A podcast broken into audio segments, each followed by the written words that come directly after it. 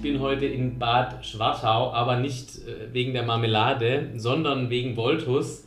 Und äh, ich darf heute mal bei Michael Möller, dem Gründer und Geschäftsführer von Voltus sein. Aber bevor ich jetzt zu viel über dich verrate, sage ich wie immer, wer bist du und was machst du eigentlich? Ja, hallo, mein Name ist Michael Möller. Ähm, wie der Lennart schon gesagt hat, bin ich Gründer und Geschäftsführer von Voltus zusammen mit meiner Ehefrau. Wir haben äh, 2004 die Firma Voltus gegründet und ähm, sind seitdem jedes Jahr gewachsen, ähm, haben unterschiedliche ähm, Spezialisierungen durchlebt und haben jetzt einen ganz großen Schwerpunkt eben im intelligenten Gebäude, das was heute umgangssprachlich Smart Home heißt. Ähm, haben uns entwickelt vom reinen B2C äh, DIY-Anbieter mit Schalter und Steckdosen zum ähm, Multichannel-Anbieter, der eben Distribution beliefert, OEM, Lösungen im Bereich Licht- und Gebäudeautomation macht. Du bist ja nicht äh, durch Zufall auf die Idee gekommen, dich da 2004 selbstständig zu machen, ähm, sondern du hattest ja schon eine Historie in, in dem Bereich äh, Elektrogroßhandel und äh, Elektroinstallation. Ähm, war 2004, war das so eine Goldgräberstimmung äh, im Internet, die dich da gepackt hat? Oder wie, wie kam es dazu? Oder hast du schon von langer Hand geplant, dass das ganze Thema äh, E-Commerce äh, auch mal so relevant wird, ähm, dass, dass du da mehr als einen Online-Shop draus machen kannst? Es sind ähm, viele Zufälle, die am Ende dazu geführt haben, dass man eine Chance gesehen hat und die dann auch ergriffen hat. Ähm, wir haben, ich habe meine Frau 2001 kennengelernt und meine Frau war Early Adopter, was die Online-Bestellung anging. Ich eher nicht, muss ich sagen. Ähm, und meine Frau hat eigentlich durch Zufall mal eine Kette gekauft, die es in Deutschland nicht gab, Sex and the City, Love in ganz großen Lettern, äh, und hat die bei einem Online-Shop, der ist jetzt weltberühmt, aber ich habe den Namen gerade vergessen, äh, in England bestellt. Und ähm, die Kette war so nachgefragt, dass sie diese dann probehalber bei eBay eingestellt hat. Und ich glaube, sie hat sie damals für 8 Euro gekauft und hat sie für 50 Euro verkauft. Das haben wir dann noch zehnmal wiederholt und ähm, haben dann gemerkt, wow, da geht was. Ähm, dann habe ich gesagt, mal gucken, ob das mit Elektromaterial auch geht. Und da hatte ich eben so eine auf meinem Schreibtisch, ich war damals im Innendienst einer Elektrogroßhandlung beschäftigt, habe auf meinem Schreibtisch dann eine Aktion der Firma Hager zusammen mit meinem Arbeitgeber ähm, entdeckt. Ein fertiger Zählerschrank komplett verdrahtet für ein paar hundert Euro mit Hager-Komponenten. Hm. Und den habe ich dann bei eBay eingestellt. Er ist am selben Tag verkauft worden und wir hatten 100 Euro verdient. Dann haben wir den nächsten eingestellt und den nächsten und den nächsten und äh, Gewerbe angemeldet, wie das denn so geht. Ähm, dann gab es recht schnell äh, Aufsehen, also die Firma Hager ist dahinter gekommen. Ähm, ich hatte die Genehmigung von meinem Chef, da so ein bisschen rumzuspielen. Mhm. Ähm, und Hager ist dann auf meinen Chef zugegangen, nachdem sie eine Testbestellung gemacht hatten und rausgefunden hat, wer dahinter steckt. Und dann gab es ein ernstes Gespräch in der Geschäftsleitung meines damaligen Arbeitgebers zusammen mit dem Verkaufsleiter der Firma Hager. Ähm, und dort hat man mir gegenüber so argumentiert, dass man ausschließlich über den Fachhandel verkaufen würde und dass man das auf diese Art über eine Plattform eBay nicht möchte. Hm. Für mich war der Schluss aus dem Gespräch nicht damit aufzuhören, sondern zu sagen, dann gründe ich halt einfach Handel im Internet. Und das haben wir dann recht schnell getan. Und äh, so ist Voltus eigentlich ins Leben gerufen worden. Wir haben dann aber sehr schnell ähm, gemerkt, dass wir mh, deutlich angenehmer und schneller Schaltermaterial verkaufen können, weil es damals eben Schaltermaterial im Baumarkt nur in ganz homöopathischen Dosen gab und ähm, Im, damals im ja wahrsten Sinne des Wortes homöopathische Dosen. Ja. Genau. und damals noch Schalterhersteller sich von Elektrikern genötigt sahen, das aufzukaufen, mhm. wenn der Baumarkt das hatte. Und wir haben es dann geliefert und hatten großen Erfolg und hohe Margen. Das war sehr, eine sehr angenehme Zeit eigentlich. Das heißt, ähm, du bist sehr klassisch eingestiegen mit E-Commerce, sozusagen eBay Power Seller äh, in the making, bis es dann mal unter, unterbunden wurde. ähm, als es noch Hersteller gab, die gedacht haben, man kann das Internet äh, verhindern. Ja. Ähm, über den Punkt sollten wir heute äh, hinaus sein, sind wir, glaube ich, auch bei den meisten. Ähm, ein, zwei gibt es noch. Ein, zwei gibt es noch. ein, zwei gibt es noch. Ähm, genau.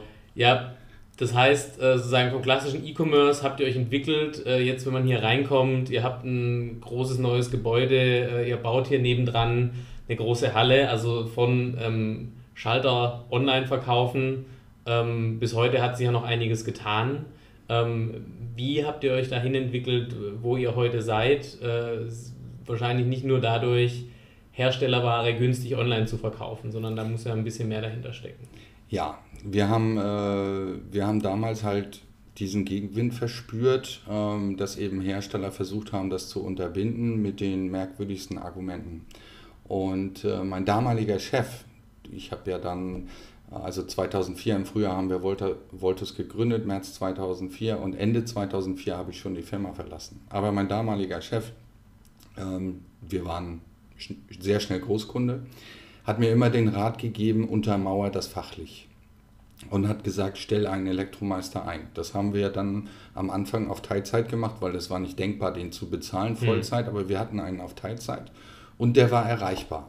Und so kam eigentlich auch das Credo, fachlich korrekte Beratung. Und ähm, das ist ein Ruf, den wir uns bewahrt haben und der uns auch immer mhm. wieder von den klassischen Herstellern in der Elektrobranche ähm, ja, wieder vorgetragen wird. Ihr habt ja die Fachleute, ihr könnt das ja, was ihr da macht. Und ähm, insofern war ich, ich war schon immer lösungsgetrieben und es gab verschiedene Stufen. Wir haben immer das Einfamilienhaus gesehen ähm, und zum Beispiel hat mich früher immer aufgeregt, dass fast jedes Einfamilienhaus und jede Wohnung mit einer TAE-Dose fürs Telefon ausgestattet wurde. Ich habe aber gesagt, das ist Quatsch, man muss Netzwerkdose nehmen, man muss eine Netzwerkdose nehmen, man muss ein, ein Datennetzwerk im Einfamilienhaus installieren. Habe dann mit dem Hersteller, in dem Fall Rutenbeck, gesprochen, habe gefragt, ob wir da zusammenarbeiten können, habe Unterstützung erfahren ähm, und habe das so umgesetzt.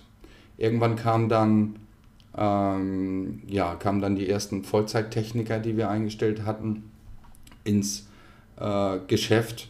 Und parallel haben wir unser Haus gebaut, meine Frau und ich. Das war 2009, 2010. Und ich wollte natürlich Gebäudeautomation. Mhm. KNX, früher EIB, ähm, war damals immer noch als viel zu teuer verschrien ähm, und eigentlich nur was für reiche Leute und für Firmengebäude. Mhm. Ich habe die Erfahrung dann leider bestätigen müssen, weil ähm, ich bin sehr auf die Nase gefallen. Ohne äh, richtige Kenntnis in dem Bereich habe ich mich auf den Elektriker verlassen und sehr viel Schmerzensgeld bezahlt. Mhm. Ähm, das war für mich aber der Ansporn, zu sagen, das geht auch anders. Man muss nur das Fachwissen aufbauen, die Leute beraten in der Produktauswahl, in der Planung und ähm, entsprechend einfach eine Welt aufbauen, in der auch der Bauherr, der, der sich sehr wohl für solche Dinge interessiert, sich zurechtfindet und eine gewisse Preissicherheit hat. Ähm, die Kosten dürfen einfach nicht aus dem Ruder laufen. Wir haben dann gesehen, in der Branche gab es gewisse Spielregeln. Der klassische Elektrogroßhandel hat eine gewisse Sortimentsreinheit gehabt. Mhm. Äh, wir hatten das im Vorgespräch ja schon, dieses Thema. Ja. Ähm, ich sag mal, die fünf Schalterhersteller plus Siemens ABB, das waren die Lieferanten für dieses Material. Alles andere, über 200 Hersteller damals, die Komponenten dafür gemacht haben, die alle kompatibel sind, waren nicht präsentiert in dieser Branche. Und all die habe ich mir angeschaut und habe davon 20, 30 Firmen aufgenommen. Die Türen waren offen, weil die sehr frustriert waren. Sie hatten tolle Produkte, aber mhm. kamen an diesen Kernmarkt Elektroinstallateur nicht ran.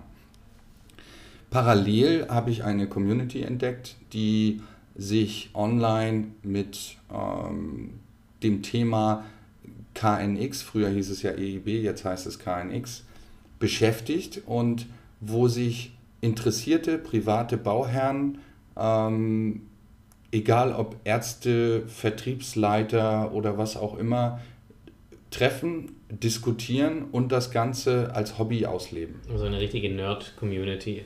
Kann man so sagen, in dem Bereich schon. Ja.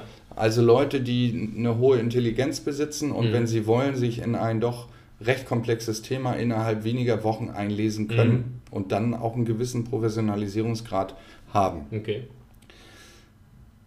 An die habe ich mich gewandt und habe gesagt, ich bin eure Lösung, ich bringe euch die Produkte, die ihr braucht, ich werde sie alle verfügbar haben und ich überlege mir auch äh, neue Lösungen. Und ähm, das hat sehr, sehr gut funktioniert. Wir haben in kürzester Zeit da in diesem Bereich DIY KNX die Marktführerschaft erreicht. Ähm, und anderen Unternehmen, es gab zwei, zu dem Zeitpunkt zwei Online-Händler, die sich damit stark beschäftigt haben, allerdings eher auf dem äh, Ware verkaufen Weg. Also mhm. wenig den Kontakt gesucht zum Kunden, sondern mhm. einfach nur Produkte online gestellt, mhm. attraktiver Preis und raus. Wir haben einen anderen Weg gehabt, beraten, engen Kontakt mit dem Kunden vom Anfang bis zum Ende des Projektes. Und äh, das hat unheimlich gut funktioniert und es hat auch bei den Herstellern äh, sehr, sehr gut eingeschlagen. Und wie immer kamen dann eben auch viele Zufälle ins Spiel. Der jetzige Marktführer im Bereich KNX heißt MDT, der ist damals gegründet worden. Viele werden den Namen ähm, noch kennen. Das war der letzte deutsche Arbeitsspeicherhersteller, der also mit okay. Produktion in Deutschland. Und MDT hatte damals beim Arbeitsspeicher einen äh, Preisverfall von 90 Prozent ähm, von einem Tag auf den anderen. Und also es war eigentlich eine Insolvenz mit Ansage wobei die dann eben ähm, gesagt haben, wir verlassen jetzt die Arbeitsspeichertechnologie, wir nutzen aber unsere Produktionsstätten und machen was Neues. Dann haben die für ein Jahr Photovoltaikprodukte gemacht und in diesem ein Jahr Photovoltaik, das auch recht erfolgreich war, weil es mhm. war gerade so dieser Hype, mhm. ähm, haben sie dann ihre ersten KNX-Produkte vorbereitet. Und ich habe schnell gemerkt, dass man mit dieser Firma wachsen kann und mich doch sehr darauf konzentriert. Und jetzt ist das unser größter Lieferant ähm, und er ist Marktführer in Deutschland, hat also die klassischen Schalterhersteller in dem Bereich KNX alle überholt. Er ist lange von den Elektrogroßhändlern ignoriert worden. Zu meinem Vorteil, wir konnten uns da richtig ausleben. Die Produkte mhm. sind extrem gut, die Beratung ist gut, die Dokumentation ist gut und es lassen sich sehr viele Lösungen für unsere Kunden bauen. Das ist ähm, aber wahrscheinlich auch ein bisschen dann eine, eine Krux für dich, äh, wenn so jemand jetzt quasi entdeckt wird vom Elektrogroßhandel äh, und äh, natürlich auch aus Eigeninteresse da dann reingeht, äh, verlierst du ja so ein bisschen dein USP. Das heißt, ähm, worauf ich eigentlich hinaus will, ähm, du bist ja gewachsen und ihr seid gewachsen dadurch, dass ihr immer wieder neue Felder entdeckt habt und da so relativ frühzeitig drauf gesetzt habt und sozusagen mit bisschen Verstand und ein bisschen Glück da auch äh, oft ja. sozusagen die Wetten ge äh, gewonnen habt. Ähm, wie, wie, haben sich, wie hat sich deine Kundenlandschaft entwickelt? Sind es heute noch vorwiegend die Nerds äh, aus den, den Online-Communities, die jetzt ihre Neubauten und äh, Neuerwerbung am Immobilienmarkt automatisieren? Oder hast du dich da auch Richtung B2B verbreitern können oder hast du im B2C neue Zielgruppen erschlossen? Wie hat sich die Kundenlandschaft entwickelt? Also ich würde sagen, wir haben im B2B, äh, im B2C die gleiche äh, Kundenlandschaft. Ähm, das sind immer noch die, nur sind es deutlich mehr geworden. Also mhm. durch den, äh, ich sag mal, Amazon hat uns da sehr geholfen mit, mit der ganzen Alexa-Werbung. Ähm, ist Smart Home einfach in aller Munde und auf mhm. einmal will es auch jeder haben. Früher mhm. war es einfach, ja, waren es verschriene Nerds und es ist sowieso alles zu teuer und Heute gehört es einfach zum Lifestyle dazu und wir bieten die komplette Infrastruktur und das sind riesen Geschäftsvorteile für uns. Das andere ist, dass wir natürlich ähm, auch B2B eine Menge erreicht haben. Das ist der B2B-Markt in der Gebäudeautomation ist bei Voltus der am stärksten wachsende Bereich. Ähm, wir haben, wenn ich da nochmal einen Seitenschwenk machen darf, uns im Rahmen der Gebäudeautomation auch sehr stark mit Lichtsteuerung beschäftigt. Das mhm. heißt, ähm, wir haben als wir haben Subbus-Systeme für uns entdeckt. Das ist zum Beispiel im Leuchtenbereich der DALI-Bus. Der kann wunderbar an den KNX-Bus angeschlossen mhm. werden und gesteuert werden und bietet Vorteile. Und wir sind im Bereich DALI äh, Distributor für zwei große Hersteller, mit denen wir wiederum sehr stark gewachsen sind in den letzten drei, mhm. vier Jahren ähm, und beliefern dort eben Hersteller, die wiederum Leuchten daraus machen.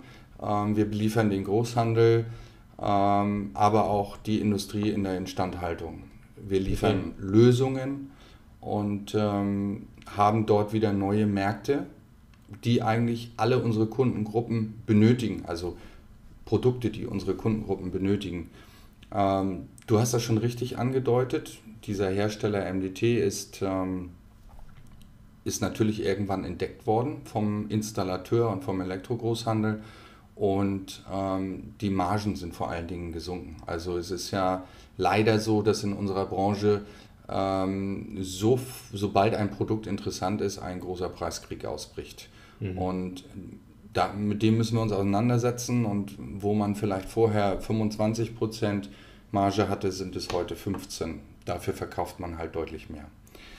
Es ist sehr, sehr wichtig aus meiner Sicht, immer neue, interessante Produktsegmente zu finden, die aber an das Vorhandene anknüpfen müssen. Also es macht aus meiner Sicht gar keinen Sinn, ständig komplett neue Geschäftsfelder aufzumachen. Ich muss innerhalb meiner Profession bleiben, ich muss meine äh, Fachkompetenz stärken und ähm, interessante neue Produktsortimente einfach auftun. Und das ist uns bisher immer gelungen und deshalb sind wir auch in den 15 Jahren, fast 15 Jahren, in denen es Voltus gibt, ähm, immer profitabel gewesen. Das unterscheidet uns stark von klassischen E-Commerce-Startups. Ähm, es gab bei, bei Voltus nicht ein Geschäftsjahr, das nicht richtig profitabel war. Und ihr habt doch kein Fremdkapital, also nicht nennenswert äh, Fremdkapital aufgenommen, kein Risikofinanzierungskapital, sondern seid immer organisch. bisher, äh, bisher immer organisch mhm. gewachsen, keinerlei Fremdkapital, abgesehen äh, von, ja, ich habe es dir im Vorgespräch erzählt, ja, äh, im, Zuge des, im ja. Zuge des Lagerneubaus haben wir jetzt das erste Mal Fremdkapital ins Unternehmen genommen ähm, aber auch für. Da freuen sich momentan die Banken, wenn jemand kommt und oh ja. Eigenkapital abnimmt. Oh ja, die da, freuen sich sehr. Da kriegst du noch einen Blumenstrauß. Äh, wenn, du da, wenn du da reinkommst. Da wird man noch zu Autofahrtagen eingeladen, darf dann mal eine BMW M-Klasse fahren oder so, weil man einen Kredit aufgenommen das ist dann hat. Wie früher, wie früher beim Metzger darf es ein bisschen mehr sein. Genau. Genau, genau. ja, spannend. Ja, also so wie du es erzählst, in dem, in dem Spannungsfeld, in dem Markt, in dem du dich entwickelst, ähm, du musst immer sehr früh aufstehen. Das heißt also, sagen, selbst wenn du, selbst wenn du könntest, oder das könnt ihr wahrscheinlich, macht ihr wahrscheinlich auch ein Stück weit, aber sagen, du musst ja immer schauen, welche neuen Produkte gibt es Produkte gibt's von welchen interessanten Herstellern und die idealerweise als erstes haben, um diesen First Mover Vorteil, der scheint ja ganz entscheidend zu sein in, in dem Segment, in dem du dich bewegst. Der also. ist entscheidend. Also man hat mich schon Trüffelschwein genannt, weil ich also, das ist einfach inzwischen ja, Teil meiner Berufsbezeichnung nach neuen Produkten zu suchen, nach Produktsortimenten und vor allen Dingen Hersteller ausfindig zu machen, mhm. die interessante Sortimente entwickeln. Und mhm. äh, jetzt habe ich vor einem halben Jahr meinen ersten, ich sag mal, fast Mitgeschäftsführer eingestellt. Ähm, meine Frau und ich sind ja Geschäftsführer, aber ähm, da bei uns die Produktentwicklung so wichtig ist und die Lösungsentwicklung, haben wir jetzt auch einen Geschäftsentwickler eingestellt, der eigentlich dasselbe Fable hat wie ich. Und wird, zum ersten Mal kann ich mir das, äh, diesen Job mit jemandem teilen. Ähm, das führt jetzt auch schon zu richtig äh, großen Erfolgen. Wir sind gerade vor zwei Wochen zum zwölften Philips Hue Vertriebspartner ernannt worden. Okay. Philips hat da mhm. sehr, sehr wenige Partner. Ja, also wir stehen, in wenigen Tagen stehen wir bei Philips auf der Homepage äh, neben Mediamarkt und Amazon ähm, als offizieller Vertriebspartner das zeigt uns auch, dass wir auf dem richtigen Weg sind. Wir werden wahrgenommen und ähm, alles, was Smart Home angeht, ähm, ist einfach unser Thema. Smart Home ist auch so ein Thema, ähm, bevor wir vielleicht gleich uns nochmal den Markt auch anschauen, wie sich der Elektrogroßhandel entwickelt, aber da fällt mir in letzter Zeit sehr stark auf, ähm, ist ein Thema, das extrem stark wächst. Da gibt es zig Indikatoren dafür. Du hast vorhin selber gesagt, Amazon Alexa wenn man sich da die Wachstumszahlen anschaut, ähm, der ersten, ich glaube, sechs oder acht Quartale, in denen es Alexa gibt und verkauft wurde der Markt, dann wurde das, sagen, wächst es viermal so schnell wie die ersten acht Quartale, als es iPhones gab und iPhones mhm. verkauft wurden. Ähm, also man sieht, was da für ein, für ein Drive dahinter ist und äh, ähm, also zumindest in meiner Filterblase, in der ich mich bewege, hat fast jeder irgendwie so ein Alexa oder, äh, oder ein Google Home oder irgendwas ähm, rumstehen. Ähm, aber jetzt aus sozusagen Elektrogroßhandels-, Elektroinstallationssicht, Smart Home ist ja ein Thema, das ist ja schon sehr, also sehr neu ne? und es entwickelt sich mit einer sehr hohen Dynamik und es ist sehr komplex. Mein Gefühl ist so ein bisschen, die etablierten Anbieter tun sich äh, im Handel sehr schwer, diese Produkte zu verkaufen, tun sich auf der Handwerksinstallationsseite auch sehr schwer, diese Produkte zu verkaufen und zu erklären. Und auf der Herstellerseite äh, tut man sich auch sehr schwer, dort Lösungen zu entwickeln, die mit denen von irgendwelchen Startups aus dem Silicon Valley, also äh, nochmal Alexa vielleicht als Beispiel oder eben so Nest als, äh, als Thermostat, da mithalten können. Was Net, Netatmo oder hm. was auch immer, es gibt da ja sehr interessante Produkte. Du hast vollkommen recht. Ähm, wir haben eine Firma gegründet dafür, die nennt sich IOBox GmbH. Da habe ich mit einem weiteren Partner jetzt ein Produkt entwickelt, was die ähm, vorhanden oder die klassische Gebäudeinfrastruktur, und das ist der KNX, das muss man einfach sagen, mit über 70% Marktanteil weltweit. Äh, mhm. Selbst in China ist der Marktanteil bei zwei Drittel mhm. diese, dieses Bussystems. Ähm, wir haben eine Box entwickelt, mit der man eben diese tollen Geräte, egal ob es jetzt Alexa ähm, oder NetAtmo oder was auch immer ist, einfach einbinden kann. Oder den Wasserkocher von iKettle. Mhm. Und ich glaube, das ist genau das, was die Menschen wollen. Also ich möchte eine Basisinfrastruktur in meinem Gebäude, die, die sollte möglichst kostengünstig sein. Wir, wir arbeiten da gerade ähm, zusammen mit Wohnungsbaugesellschaften an, ich sag mal, einem Aufpreis für eine Dreizimmerwohnung von 1500 Euro. Dann ist die basisautomatisiert. Dann kann mhm. ich die Heizung regeln, dann kann ich ähm, feststellen, ob die Fenster offen sind ähm, und ich kann mein Licht schalten und dimmen. Mehr braucht es eigentlich nicht. Mhm. Ähm, ja. Die Jalousien nochmal hoch und runter fahren. Der Rest, den kann ich eigentlich über diese Smart Devices machen, die sogenannten IoT-Geräte. Ja. Und die IoT-Geräte müssen möglichst widerstandslos und einfach für den Privatmann einzubinden sein. Im Idealfall gehe ich zum Mediamarkt, da haben die so eine Insel mit diesen IoT-Geräten. Ähm, das, die ist noch sehr klein. Ich gucke immer, ich frage mich immer, wann das dann mal mehr wird, aber mhm. noch ist es eine kleine Insel. Ähm, kauf mir meine Netatmo-Wetterstation, gehe nach Hause, gehe in meine Nutzeroberfläche und binde es ein. Und dann sollte es so sein, nehmen wir mal die Sonos-Box, ich habe mir jetzt im Mediamarkt oder bei Voltus äh, Sonos-Boxen mhm. gekauft und äh, komme nach Hause freudestrahlend und binde die ein. Das muss in fünf Minuten möglich sein. Und wenn ja. ich dann das nächste Mal die Wohnung betrete und den Kommen-Taster drücke, dann möchte ich nicht nur, dass das Licht angeht, sondern auch, dass meine Lieblingsmusik abgespielt wird. Mhm. Und das sollte, das ist einfach das Ziel, das wir verfolgen. Das heißt, äh, also erstmal interessant, dass du noch äh, stationär zum Mediamarkt gehst. Äh, das versuche ich ja zu vermeiden mittlerweile wie der, der Teufel des Beiwasser. Ähm, aber da gibt es so einen ganz guten Online-Händler aus Seattle, äh, der hat auch ein großes Smart Home Sortiment, habe ich mir sagen lassen. Ja. Und äh, wenn wir gerade von dem sprechen, Amazon geht ja da auch sehr stark äh, rein. Ne? Mhm. Und Amazon, äh, ich habe das neulich festgestellt, sagen das Banner auf der Startseite, das erste und das zweite waren eigentlich lauter Smart Home.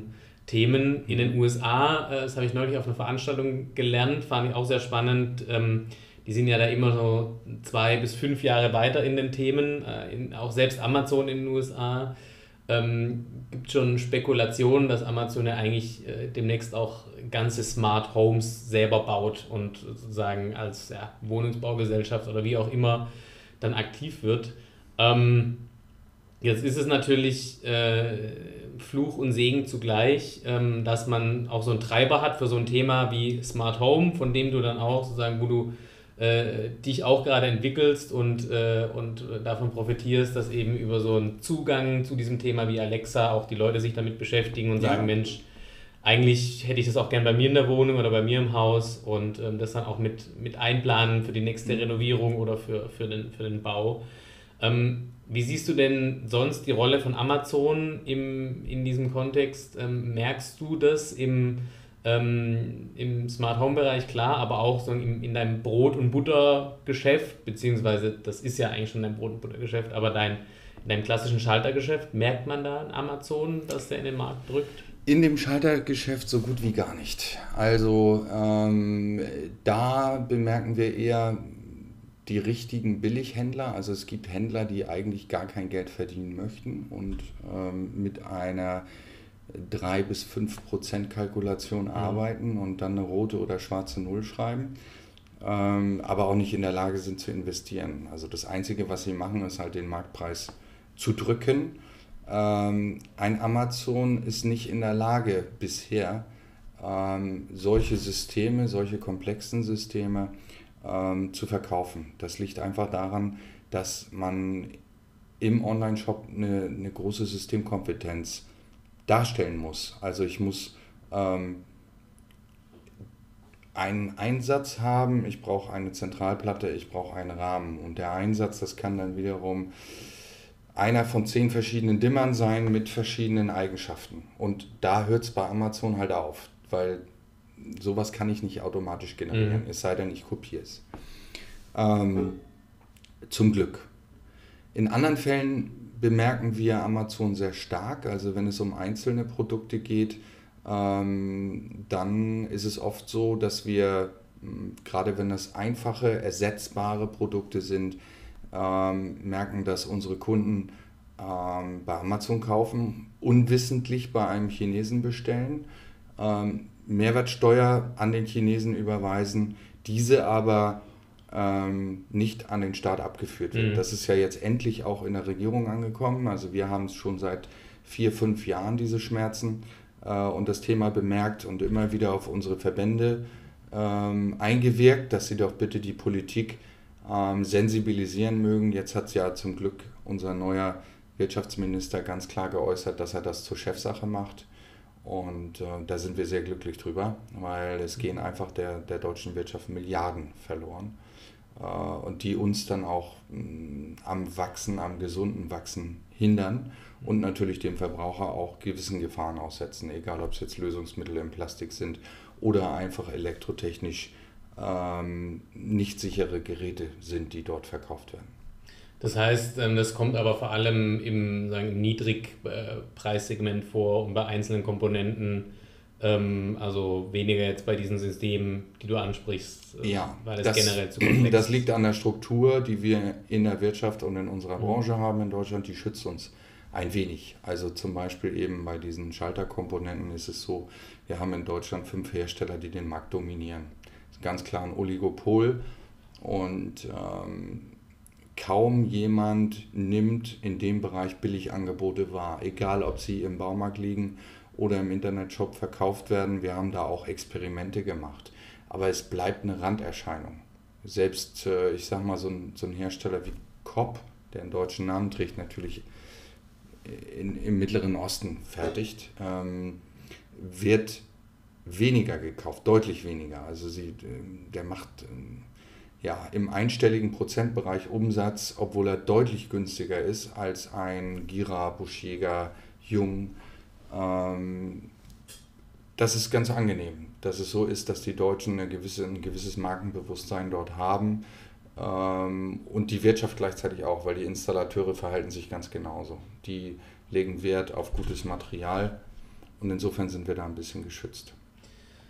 Jetzt ist es ja oft so, ähm, in anderen Produktbereichen zu beobachten, dass sich gerade online ähm, auf, auf Plattformen ähm, auch die Bedeutung von Marken so ein bisschen reduziert. Also siehst du jetzt mal fünf Jahre vielleicht in die Zukunft gedacht für, für diese ganzen ähm, Elektro-Installationssortimente, Systemkomponenten, Schalter etc. Ähm, siehst du die Gefahr, dass das auch relativ schnell sich Richtung einer Plattform wie Amazon äh, oder ähm, ja, Konrad macht selber viel im Smart Home Bereich, hat eine eigene Plattform, aber könntest du dir vorstellen, dass sich das verschiebt in die Richtung oder siehst du einfach die Barrieren da heute so hoch, dass du. Äh, ich sehe ich seh die Barrieren, äh, ich sehe die Gefahr schon, aber nicht in einem Fünfjahreszeitraum. Das okay. ist ein Prozess, der dauert länger. Mhm. Der Prozess ist, hat angefangen und wird auch ähm, wird sich so fortsetzen. Das liegt eigentlich daran, dass die Gesellschaft immer mehr zum Prosumer tendiert durch die Transparenz im Netz, was eben einerseits Preise und andererseits Wissen angeht, kann jeder, der das möchte, sich zu einem Thema vollumfassend informieren und mhm. seine Kaufentscheidung treffen. Das heißt, die Wissenshoheit, die früher mein Anbieter hatte, mein Fachhändler, mein Elektroinstallateur, der mir gesagt hat, was gut ist und ich habe dem das geglaubt und das dann eingebaut, die ist vorbei.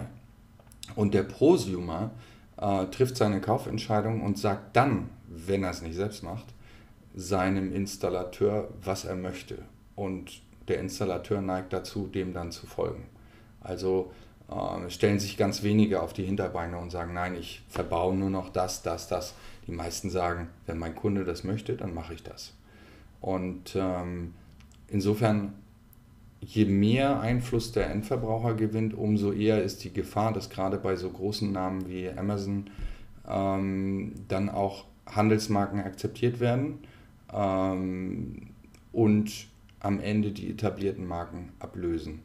Ähm, das ist zumal Produktion ja auch immer einfacher wird. Ne? Also ich kann ja jederzeit ähm, ein einfaches Produkt auf einer Werkbank in Fernost fertigen mhm. lassen und das in den Markt bringen. Und wenn ich selbst einen großen Namen habe, dann funktioniert das auch. Auch im Falle Voltus ähm, ist ein schlechter Vergleich, aber wir haben unsere Lichtmarke Constalet vor fünf Jahren ins Leben gerufen haben uns da eine eigene 24 Volt Beleuchtungsstrategie im LED-Bereich LED überlegt mhm. und haben uns durchgesetzt. Also wir haben da sehr, sehr hohe Wachstumsraten. Wir verkaufen extrem viele ähm, LED-Spots der Marke Constellat und auch LED-Stripes und das auch noch kompatibel. Das kann im Moment kein anderer Anbieter in Deutschland oder Europa äh, bieten. Äh, wir haben da eine eigene Technologie entwickelt und die auch durchgesetzt. Ähm, und weil es den Namen, äh, früher hieß es Voltus Spot, äh, jetzt heißt es Constellat, aber weil es unseren Namen trägt, Constellat bei Voltus, ähm, akzeptieren die Kunden das auch. Also wir sind glaubwürdig und verdienen das auch. das heißt aber auch, du kannst ähm, innerhalb auch deiner Bestandskunden ähm, schon auch nochmal dein Sortiment äh, selbst erweitern und da schaffst du es dann auch eigene Marken, eigene Produkte zu platzieren. Ähm, Unbedingt, ja. unbedingt. Und auch vernünftige Erträge zu erwirtschaften. Mhm. Das, ja, ist, natürlich, das ist, natürlich, ist natürlich auch ein Grund. Aber gerade mit diesem Produkt, ähm, wir sind jetzt bei dem größten deutschen Beschlagshändler ins Sortiment gekommen. Seit gest, gestern haben wir die Katalogdaten übergeben. Okay. Ähm, und bei so einem Milliardenumsatzkonzern, wenn der sagt, ich möchte euer Leuchtmittel, ich brauche das für meine Projekte, ähm, und ich sogar den Preis definieren kann ähm, und er eigentlich keine Verhandlungsmöglichkeit hat, außer zu sagen, er ist groß, er ist stark, er möchte es haben. Aber technisch hat er sowieso keine Alternative. Mhm. Das ist schon eine tolle Position dann und das bestärkt uns auch darin, das weiterzumachen. Das heißt also, ich glaube, äh, nach der ersten halben Stunde jetzt hier unseres Gesprächs sollte feststehen, dass ihr auf jeden Fall mehr seid als ein Online-Shop, der äh, günstig Online-Schalter verkauft. Ähm, was ich ganz gern, bevor wir vielleicht nochmal einen Ausblick wagen, äh, wie sich dein Geschäft wohl weiterentwickeln wird, ähm, diese, diese Entwicklung, dieses Wachstum, ihr baut hier nebendran ein Lager mit zweieinhalbtausend Quadratmeter für drei Millionen Euro hin äh, und ähm, habt auch schon, wart auch schon für diverse Wachstumspreise nominiert. Ich glaube, der Deutsche Mittelstandspreis äh, letztes Jahr, äh, da wart ihr auch mit dabei. Ähm, aber du, brauchst ja schon äh, die nötigen Kompetenzen auch im Hintergrund. Also das heißt, du machst es ja nicht allein mit deiner Frau. Wie wichtig ist denn heute die, sag ich mal, die Produktkompetenz und die Systemkompetenz im Bereich KNX und im Bereich Elektrotechnik? Ähm, und wie wichtig ist auch das Thema IT, E-Commerce-Kompetenz, Online-Marketing-Kompetenz? Ähm, wie, wie hält sich das so bei euch die Waage und, und wie gewichtest du das vielleicht selber für dein Unternehmen? Also beide Themen sind extrem wichtig. Ähm, ich glaube, wir haben früher einen riesigen Schwerpunkt gehabt im Bereich E-Commerce. Das heißt, wir haben einfach Produkte gelistet, also ich sage mal vor, diesem, vor 2010 mhm. Produkte gelistet und haben versucht, über unsere E-Commerce-Kompetenz mit der, mit der Vermarktung, mit den Shop-Technologien, ähm, über die verschiedenen Werbekanäle ähm, einfach gut zu verkaufen. Das hat sich dann gewandelt. Heute sehe ich das Ganze ein bisschen anders, weil eben E-Commerce-Kompetenz, ähm, ich glaube nicht, dass man sich noch großartig unterscheiden kann. Wenn man gute Agenturen hat und gute, gutes Social Media Market, Marketing macht, also vernünftig auf Facebook unterwegs ist, in Foren, ähm, und das dann gepusht wird durch eine gute Agentur, die sich um AdWords kümmert, die einen guten Shopmanager, der sich um die richtigen Preissuchmaschinen kümmert ähm, und vielleicht auch noch ein bisschen Affiliate macht, dann ist das Thema eigentlich gelöst. Und ich kann mich vor allen Dingen, wenn ich eine gewisse Größe erreicht habe, kann ich mich darauf verlassen, die Maschine läuft. Also wenn ich was einstelle, wird es vernünftig beworben. Möchte ich, dass es speziell beworben wird, dann kippe ich eine Kampagne ein. Da wird vielleicht nochmal ein Newsletter generiert. Also all diese Dinge sind wichtig, die gehören zum Handwerkszeug, aber ich würde sagen, jedes Shopsystem kann verkaufen. Ähm, es gibt gewisse Trends, die muss ich erkennen. Dafür reicht es aber, wenn ich auf ein, zwei, drei Konferenzen im Jahr bin und mal höre, Mensch, was sagen die Leute, wenn ich mit Menschen wie dir spreche, die mhm. dann sich noch mehr mit den Themen befassen. Ähm, viel wichtiger ist die fachliche Kompetenz im Hause ähm, und auch eine gewisse, äh, ein gewisser Transport zum Kunden. Mhm. Wir haben im Haus ja auch ein Planungsbüro, MyKNX. Hinter mir sieht man das Logo mhm, auf der Wand. Genau. Ähm, dort sitzen zwei bis drei Fachplaner, die ähm, auf allerhöchstem Niveau in der sogenannten BIM-Technologie schon seit 2012 planen. BIM, für die, die es noch nicht gehört haben, ist Building Information Modeling.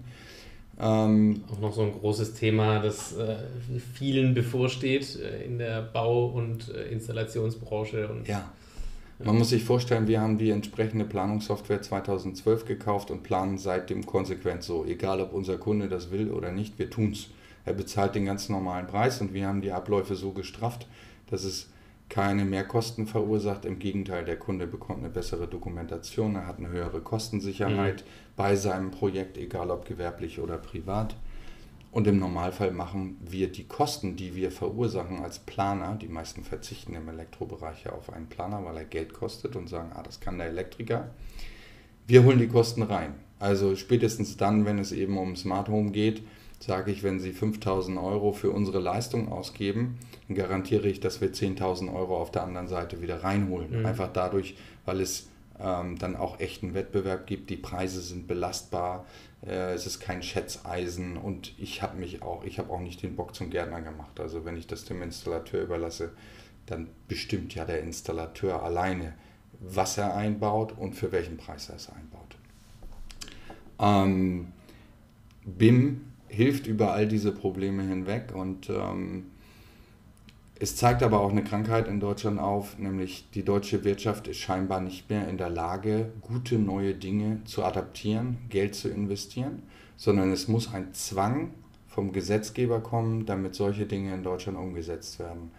Ähm, die Holländer waren 2012 mit BIM schon ganz weit vorne. Jetzt ist es in Holland einfach Gesetz. Es gibt keinen, der nicht BIM plant.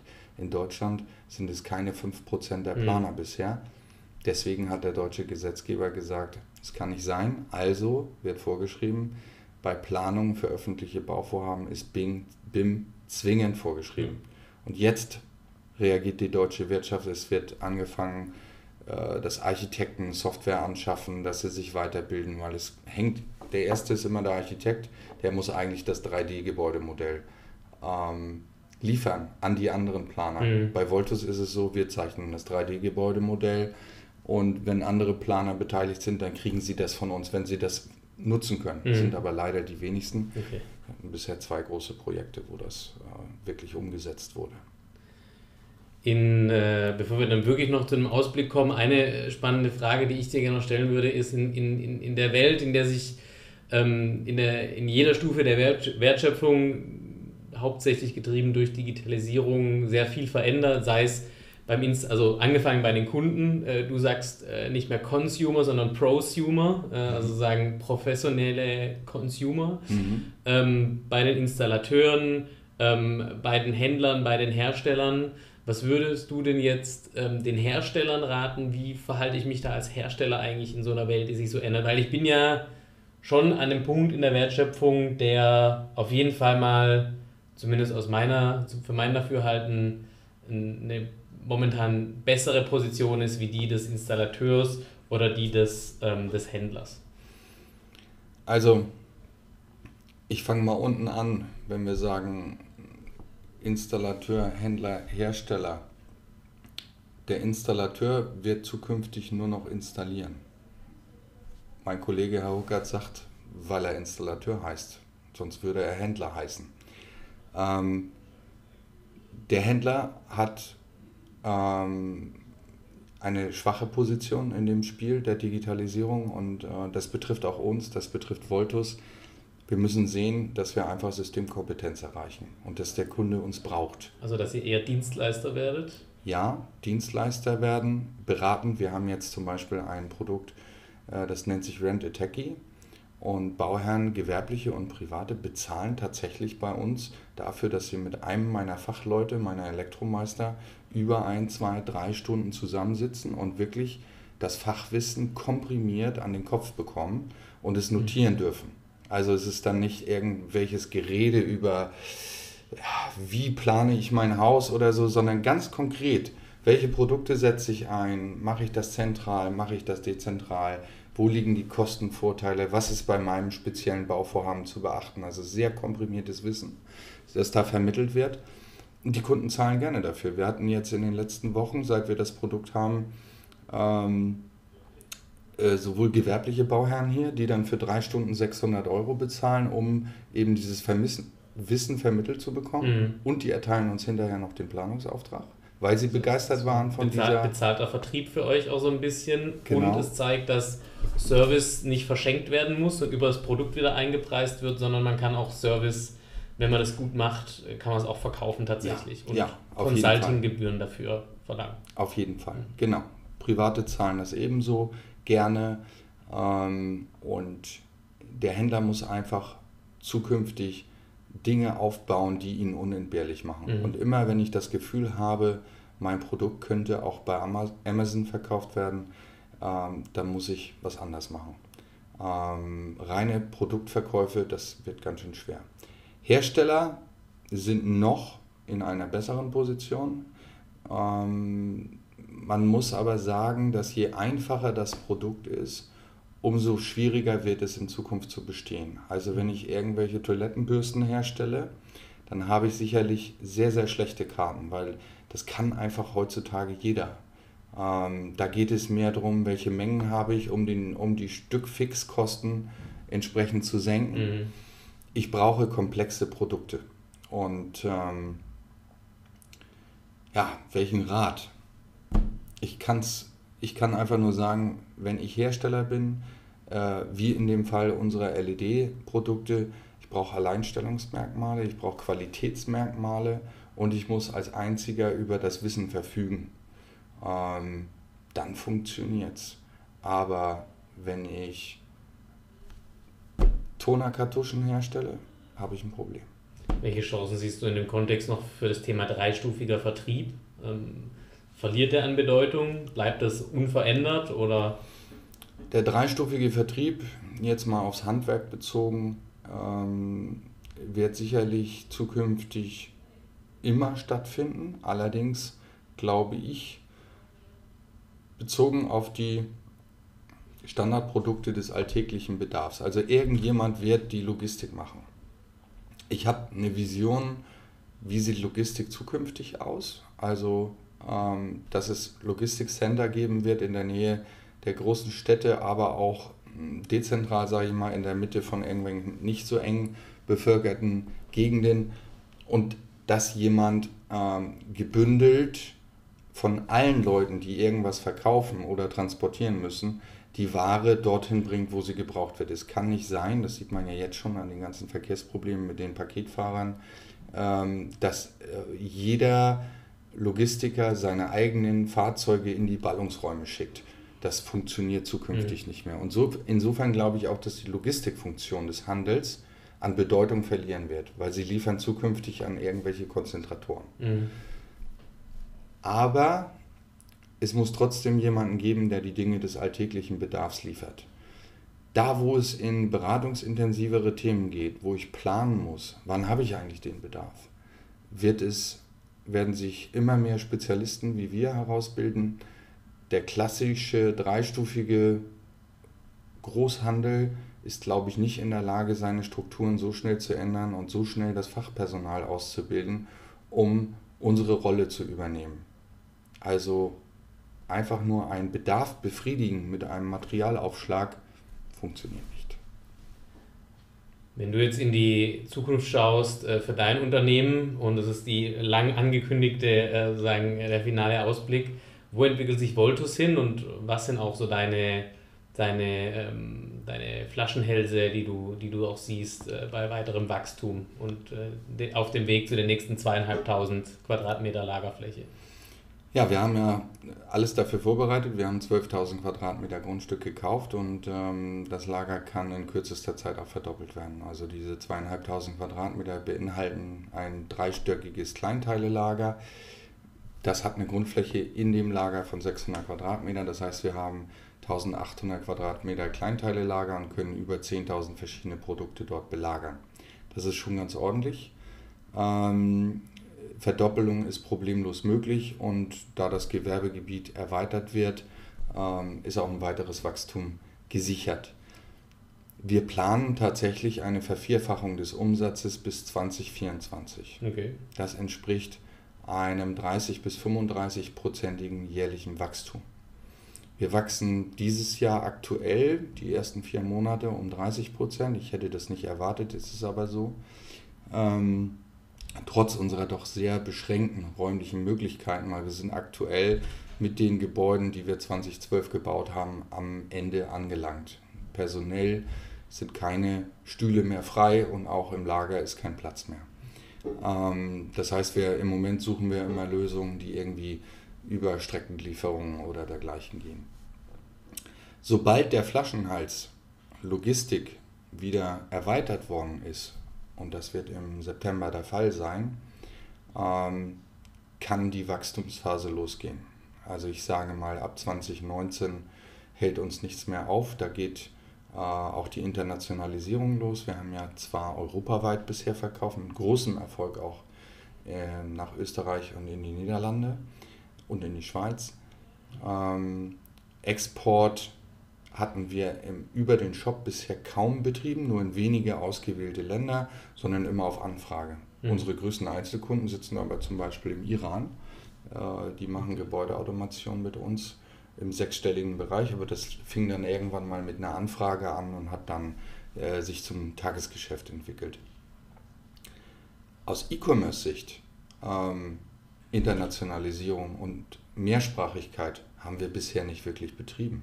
Und das ist auch der größte Hebel, den wir ansetzen können. Wir sind uns sicher, dass in vielen, vielen Ländern der Welt die Produkte, die wir hier am Lager führen, benötigt werden und vor allen Dingen auch aus einer Hand benötigt werden. Denn wenn ich mich in ein x-beliebiges Land in, in Asien begebe, ich kenne jetzt Vietnam ganz gut, weil meine Frau Vietnamesin ist, ähm, dann ist die Struktur recht identisch. Es gibt keinen dreistufigen Vertrieb, mhm. sondern es gibt Importeure, Handelsvertreter und jemand, der dort ein Projekt bewältigen muss, als zum Beispiel eben Gebäudeautomatisierer, der muss bei vielen verschiedenen Händlern, Importeuren einkaufen. Ein immenser Verwaltungsaufwand. Bei uns eine Order und es ist alles in einer Sendung da zum marktfähigen Preis.